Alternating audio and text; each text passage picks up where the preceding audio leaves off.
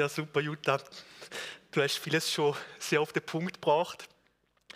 Ja, wir sind im neuen Jahr schon gestartet und ähm, ja, man startet jetzt mit der neuen, Berg, äh, mit der neuen Predigtreihe, nämlich der Bergpredigt. Also wir haben den Titel gewählt, in den Fußspuren von Jesus, aber es geht um die Bergpredigt in dieser Reihe. Wir wollen in den nächsten, wir wollen in den nächsten Monaten, ist mir noch nie passiert, in den nächsten Monaten gemeinsam ja, in diese Bergpredigt eintauchen. Wir wollen Schätze heben und vor allem auch ja, uns fragen, was hat Jesus da eigentlich gesagt, was hat er gemeint und wie können wir das umsetzen, was er da gesagt hat. Wir rechnen in diesem Jahr auch wieder mit Gottes Reden. Es ist wichtig, das ist kein einfacher Text und es ist wichtig, dass Gott wirklich die Prediger führt in der Vorbereitung, aber auch uns, wenn wir uns Gedanken machen, wenn wir in der Kleingruppe austauschen, dass hier das hervorkommen darf, was Jesus bewirken will. Das ist kein Druck, das ist nicht irgendwie äh, eine Last eines Gesetzes, sondern letztendlich ist das ähm, ja, seine Freude, sein Frieden, den er uns hier auch mitgeben will. Ich möchte mit ein paar Fakten zur Bergpredigt starten. Die Bergpredigt gehört neben den zehn Geboten zu dem bekanntesten Text der Bibel. Und die Bibel ist ja das bekannteste Buch der Welt seit Tausenden von Jahren. Somit ist die Bergpredigt sozusagen der bekannteste Text der, des bekanntesten Buches auf der Welt. Also etwas wirklich Besonderes. Es wird von vielen Theologen auch als die Predigt der Predigten bezeichnet. Sie ist nicht nur gläubigen Menschen bekannt, sondern auch Menschen, die nichts mit Gott am Hut haben, Menschen aus ganz anderen Kulturen kennen diese Gleichnisse. Und wir kennen sie gut. Wir kennen das Gleichnis von Salz und Licht. Wir kennen den Balken im eigenen Auge. Wir kennen die Spatzen, denen Gott zu essen gibt, die Schätze, die wir im Himmel sammeln dürfen. Wir kennen das Haus, das auf Felsen gebaut ist, um nur ein paar wenige dieser Dinge anzudeuten. Doch die Frage stellt sich, was bedeuten all diese Gleichnisse, all diese Verse ganz konkret für unser Leben? Wie können wir sie umsetzen im Alltag? Und das wollen wir in diesem Jahr gemeinsam tun. Wir wollen in die Tiefe graben. Nicht einfach nur wissen, was da so steht, sondern auch wissen, wie können wir das umsetzen. Es soll praktisch werden. Wir werden die ganze Bergpredigt durchgehen, also Matthäus 5 bis 7, mit Ausnahme von zwei Gleichnissen, die wir schon in, im letzten Jahr behandelt haben. Das Salz der Erde haben wir schon eine ganze Predigt gehört und auch das Haus auf Sand. Auch das haben wir schon gehört. Ihr dürft es gerne nachhören, wenn ihr das wollt. Es ist bei uns auf der Webseite, ähm, kann man es anschauen. Heute möchte ich einsteigen mit einer allgemeinen Einführung. Es ist keine Auslegepredigt heute, sondern mehr so ein Rahmen, den ich schließen will. Ich möchte ja ein paar Dinge grundsätzlich zur Bergpredigt sagen, mit dem Ziel, dass wir eine gute Grundlage haben, dass wir etwas vertraut werden mit dem Text, dass wir ungefähr wissen, was uns da erwartet und ab ja, nicht nächste Woche, ich glaube in zwei Wochen dann werden wir dann ähm, in die Verse dann direkt eintauchen. Ich möchte die Predigt heute so gliedern. Erstens, in der Bergpredigt teilt Jesus sein Herz. Und zwar, wie es Jutta angesprochen hat, leidenschaftlich. Zweitens, die Bergpredigt hat eine klare Absicht, sie hat einen Zweck. Und drittens, die Bergpredigt ist herausfordernd, aber gleichzeitig lohnt es sich auch enorm, sie zu leben und sich dieser Herausforderung zu stellen. Ich steige gleich ein mit dem ersten Punkt. In der Bergpredigt teilt Jesus sein Herz. Jesus hielt die Bergpredigt ganz am Anfang seines Wirkens im Matthäusevangelium. Sie ist so der erste große Meilenstein in seinem Wirken. Und man hat beim Lesen so den Eindruck, wie es Jutta schon gesagt hat, als wolle Jesus ja gleich zu Beginn direkt klarstellen, um was es ihm geht, was ihn bewegt, was er will. Die Predigt wirkt wie eine Grundsatzerklärung, wo Jesus alles auf den Tisch legt. Kurz vor der Predigt, nur wenige Verse davor, wurde Jesus getauft. Also da hat er gestartet mit seinem Dienst. Und er hat kurz darauf dann mit seinem öffentlichen Wirken begonnen, hat Menschen zur Buße und Umkehr aufgerufen und dann heißt es, als er aber die Volksmenge sah, stieg er auf einen Berg und als er sich setzte, traten seine Jünger zu ihm. Und er tat seinen Mund auf, lehrte sie und sprach zu ihnen. Also da waren diese Menschen, die begeistert waren von Jesus, von diesem Neuen, was er brachte, die haben sich versammelt, wollten zu ihm und er hat die Chance genutzt, um zu predigen, um zu lehren. Und es heißt, Jesus stieg auf einen Berg, um zu lehren. Und das steht nicht ohne Grund da. Dieses Aufsteigen auf einen Berg, das erinnert viele Menschen an Mose. Von einem Berg hat Mose die zehn Gebote dem Volk gebracht. Jesus wird hier wie der neue Mose dargestellt, der Gottes Weisungen weitergibt. Doch das, was Jesus weitergibt, ist eigentlich überhaupt nichts Neues.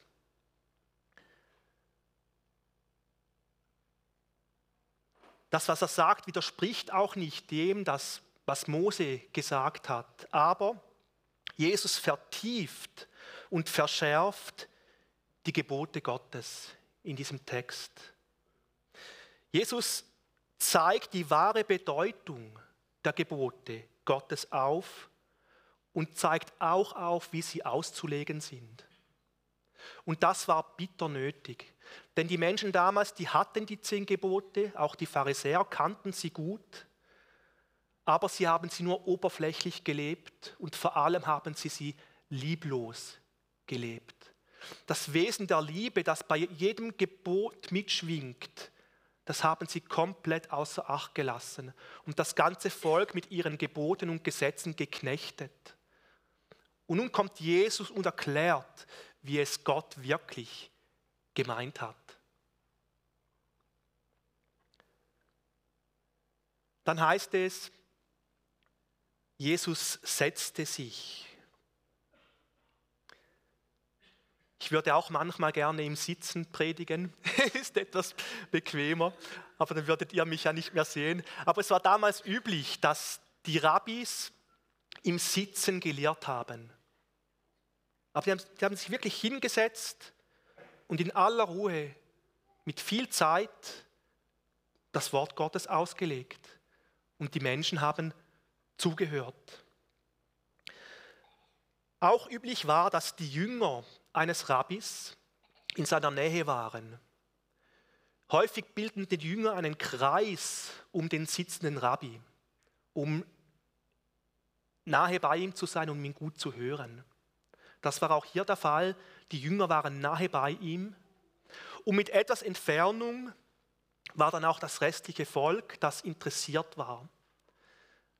Also man kann sich das vorstellen wie zwei Kreise. Einen inneren Kreis der Jünger und einen äußeren Kreis der Interessierten, die sich vielleicht noch nicht so ganz sicher waren, was sie da mit diesem Jesus anfangen sollen. Und in der Mitte Jesus sitzend am Predigen. Und das war ja auch nicht so ein Berg, wie man sich das bei uns vorstellt. Oder? In Israel hat es nicht solche Berge wie bei uns mit Schnee und allem. Es war mehr so eine, ja, mehr so für uns mehr so ein Hügel, eine Erhebung. Oder? Und das war wichtig, damit die Menschen ihn gut hören konnten, damit sie ihn gut sehen konnten. Die hatten kein Mikrofon. Ähm, das war eine gute Art, so zu reden. Also Jesus setzte sich die Menschen rund um ihn herum. Man weiß nicht genau wie viele, aber es müssen doch einige gewesen sein. Und dann heißt es am Schluss, und Jesus tat seinen Mund auf und lehrte sie. Dieses tat seinen Mund auf, das ist nicht einfach irgendeine Floskel. Im Griechischen wird diese, dieses Wort benutzt für zwei Dinge. Jemand tat seinen Mund auf, wenn er zum Beispiel etwas Wichtiges, etwas Ernstes, etwas Würdiges sagt. Dann sprach man davon, er tat seinen Mund auf. Und man benutzte dieses Wort auch dann, wenn jemand sein Herz ausschüttete, wenn jemand kein Blatt vor dem Mund nahm, wenn jemand sagte, was ihn im tiefsten Inneren wirklich bewegte, dann sprach man von, er machte den Mund auf, er teilte sein Herz. Und genau das ist es, was Jesus hier tut. Ohne Schranken, ohne zu denken, was denken die anderen, er sagt, was ihm auf dem Herzen brennt.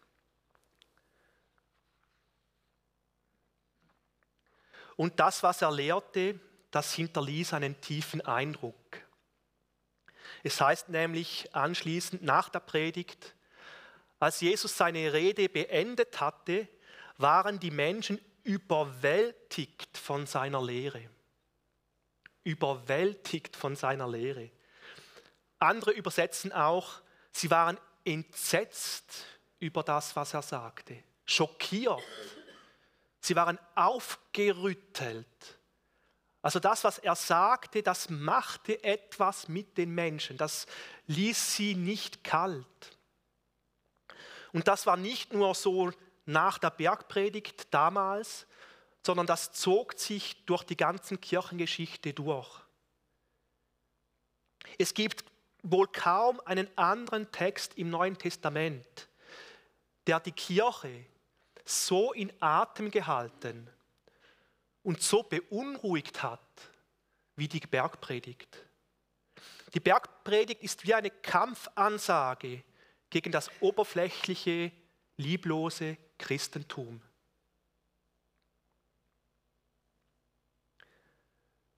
Und sie zielt direkt auf das Herz der Menschen. Und das haben Menschen häufig nicht gerne. In den letzten 2000 Jahren der Kirche, da gab es immer wieder Gruppen, die die Bergpredigt nahmen, um die Kirche zu korrigieren. Das heißt, sie haben gemerkt, das, was die Kirche lebt, das entspricht nicht dem, was Jesus hier sagt. Und haben die Bergpredigt so als Spiegel vor die weltliche, dem Zeitgeist verfallene ähm, Kirche äh, ja, gelegt. Und nicht selten wurden sie dadurch dann auch verfolgt und auch getötet. Also die Bergpredigt hat enormen Zündstoff bis heute, wenn wir sie ernst nehmen. Die Bergpredigt hält uns einen Spiegel vor Augen, auch heute. Und sie beschreibt zum einen das wahre Reich Gottes.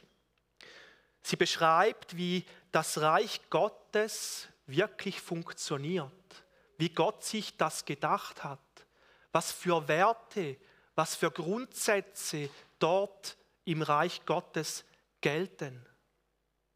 Sie schafft einen Kontrast zu einer Welt, die sich immer mehr von Gott entfernt, und nichts mehr von ihm wissen will. Sie beschreibt, wie das Leben aussehen würde, wenn Menschen von ganzem Herzen diesen Jesus in ihrem Herzen regieren lassen würden. Schlussendlich zeigt die Bergpredigt, wie es im Himmel zu und her geht, wie Menschen im Himmel denken, bewerten und handeln.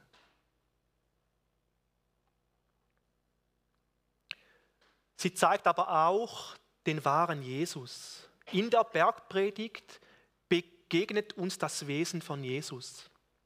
Warum? Weil alles, was er hier lehrt, hat er selbst vorgelebt. Die Bergpredigt zeigt nicht nur, was Gott in uns wirken will, sondern vor allem auch zeigt sie uns, wie Gott selbst ist.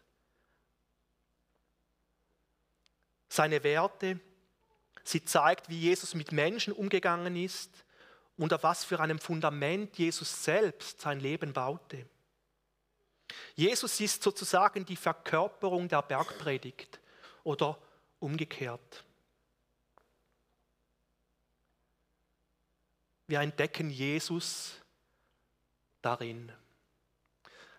Wir entdecken in der Bergpredigt aber auch wahre Menschlichkeit. Das ist schon interessant, weil viele Menschen, wenn man sie so fragt, ja, wie stellst du dir einen leidenschaftlichen, hochgeistlichen, frommen Christen vor, dann denken viele so an einen abgehobenen, so halb in der Luft schwebenden Geistlichen, oder? Der irgendwie so zwischen Himmel und Erde lebt und ja, so ein bisschen komisch vielleicht auch ist. Aber Tatsache ist, je geistlicher ein Mensch wird, desto menschlicher wird er. Jesus ist der Urtyp eines Menschen. Jesus zeigt wahre Menschlichkeit. Er definiert Menschlichkeit. Und wenn wir Jesus ähnlicher werden, werden wir automatisch menschlich. Nicht komisch, nicht irgendwie schräg, sondern zutiefst menschlich. Jesus war der geistlichste Mensch überhaupt und gleichzeitig der menschlichste. Das gehört bei Gott zusammen. Und die Bergpredigt zeigt auch schlussendlich die wahre Kirche. Jede Kirche, jede Gemeinde muss sich an der Bergpredigt messen. Ihre Werte, ihre Ansichten, ihr Leben muss anhand der Bergpredigt, dieser Lehre auch genormt werden und korrigiert werden. Das ist in der Kirchengeschichte immer wieder, Gott sei Dank, geschehen. Nicht zuletzt bei der Reformation. Ich habe es zusammengefasst. Die Bergpredigt ist wie ein Leitbild, wie ein Ideal, das Gott malt, an dem sich die Kinder Gottes orientieren und in dessen Richtung sie sich zusammen mit Jesus entwickeln dürfen. Jesus möchte durch die Bergpredigt nicht Druck machen, sondern eine gewisse Neugierde, eine gewisse Motivation hervorrufen und uns dazu zu bewegen, zu sagen, dahin möchte ich, so möchte ich sein, so möchte ich mich entwickeln. Das ist, denke ich, die zentrale Absicht der Bergpredigt.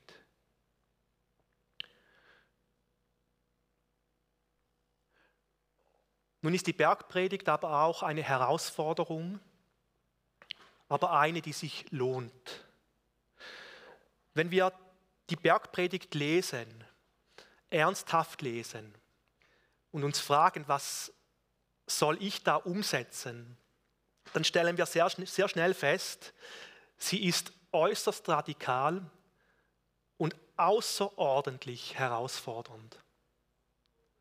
Eine Frau nur schon, nur schon begehrlich anzusehen, wird mit Ehebruch gleichgesetzt. Inneres Zürnen, Groll gegen einen Menschen mit Mord. Feinde, die uns zu Leidewerken, die uns schaden, sollen geliebt werden. Die andere Backe soll hingehalten werden. Wir sollen finanziell uns ganz auf Gott verlassen, keine Schätze auf der Erde sammeln und uns auf den Himmel und die Ewigkeit vorbereiten und vieles mehr. Ich habe mich in den Vorbereitungen zu dieser Reihe wirklich einige Male gefragt, David, wie, wie soll ich das predigen? Zum Teil sind diese Aussagen dermaßen radikal, dass ich mich wirklich gefragt habe, kann man das noch sagen? Kann man das überhaupt leben, ernsthaft? Und es geht nicht nur mir so.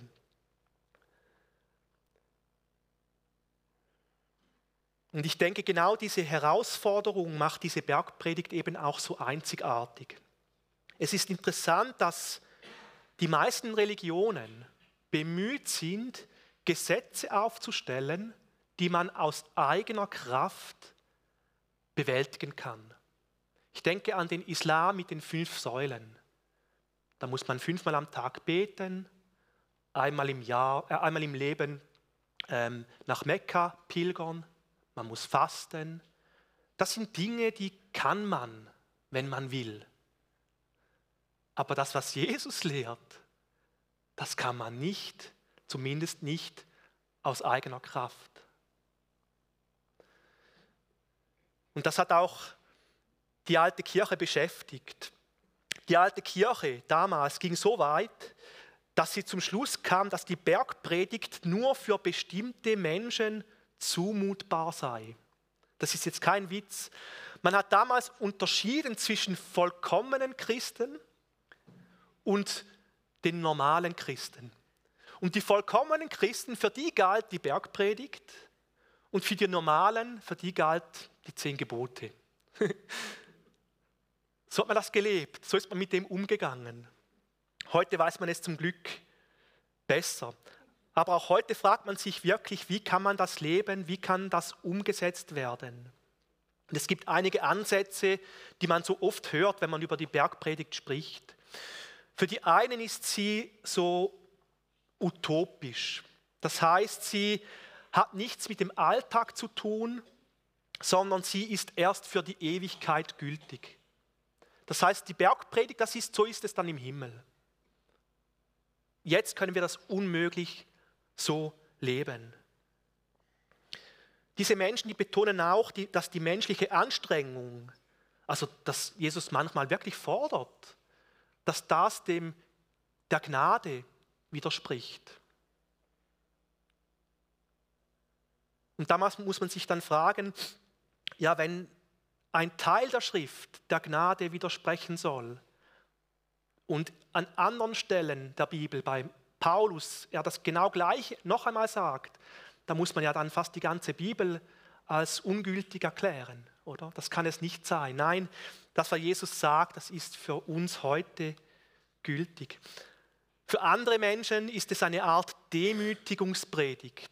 Das heißt, das Ziel der Bergpredigt sei, uns alle Hoffnung zu nehmen, damit wir erkennen, wie schuldig wir vor Gott sind und wie fest wir seine Gnade brauchen. Paulus würde sagen, ein Zuchtmeister zu Christus hin. Und das hat sicher auch viel Richtiges. Man kann nicht stolz aufgeblasen sein, wenn man die Bergpredigt liest. Aber gleichzeitig muss man sich fragen, was erwartet denn Gott von denen, denen er Gnade erweist? Denen er ihre Schuld vergibt? Will er, dass sie so bleiben, wie sie sind? Will er, dass sie sich gar nicht verändern und weiter sündigen? Oder ist die Gnade nicht genau die Kraft, die uns hilft, ein Leben zu führen, das Gott gefällt?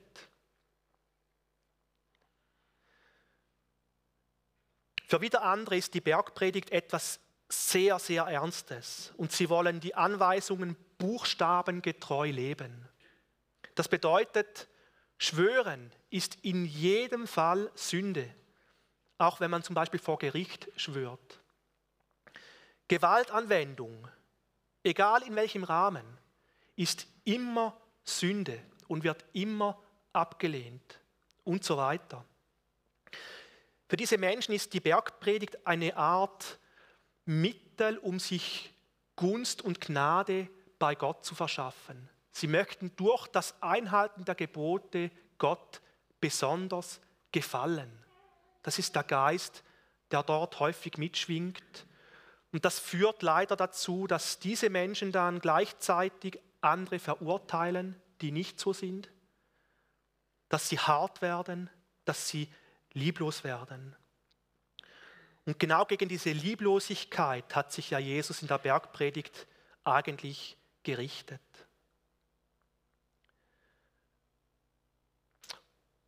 Heute weiß man, dass keines dieser Ansätze dem Anliegen von Jesus wirklich gerecht wird. Die Bergpredigt ist keine Utopie, keine Liste von Voraussetzungen, die man erfüllen muss, sondern sie zeichnet ein Ideal, welches wir mit Jesus anstreben dürfen. Es zeigt uns, wie Jesus ist und gleichzeitig auch, wie wir ihm ähnlicher werden können. Jesus überfordert uns dabei nicht, sondern er geht mit uns Schritt für Schritt den Weg mit. Es geht nicht um Perfektion, sondern darum, dran zu bleiben mit Jesus. Und ich möchte hier Bezug nehmen auf unseren Flyer. Wir sehen hier ja einen Berg, auf der Spitze das Kreuz. Und die Bergpredigt zu leben, das kann man wirklich mit, einem, mit einer Art Bergbesteigung vergleichen. Man erlebt wunderbare Abenteuer. Man hat frische Luft. Man hat wunderschöne Aussichten. Man sieht die Natur, kann darüber staunen. Man kann auf, auf einem Bänklein sitzen und genießen. Aber es ist immer wieder auch mit Herausforderungen verbunden. Es ist nicht immer leicht.